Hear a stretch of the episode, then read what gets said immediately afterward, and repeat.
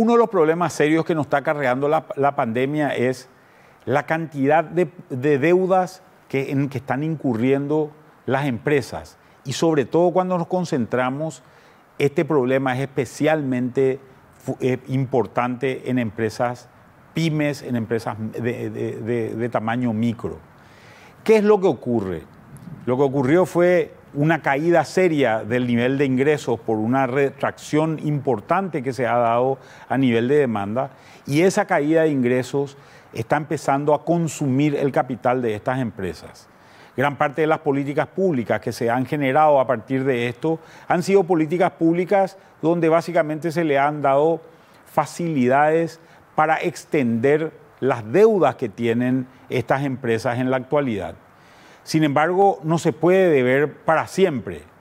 En general, cuando se generan pérdidas y se va consumiendo el capital, estas empresas empiezan a volver insolventes.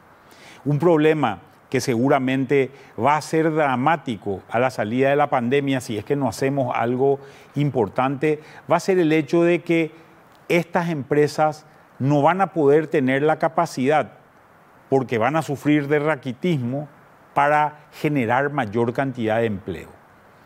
El problema es si no tenemos empresas que puedan generar empleo, sobre todo MIPIMES, que son empleadoras de prácticamente un 90% de la población que trabaja hoy en Paraguay, el problema es que no vamos a poder salir de esta, de esta pandemia en el mediano plazo de manera, de manera importante.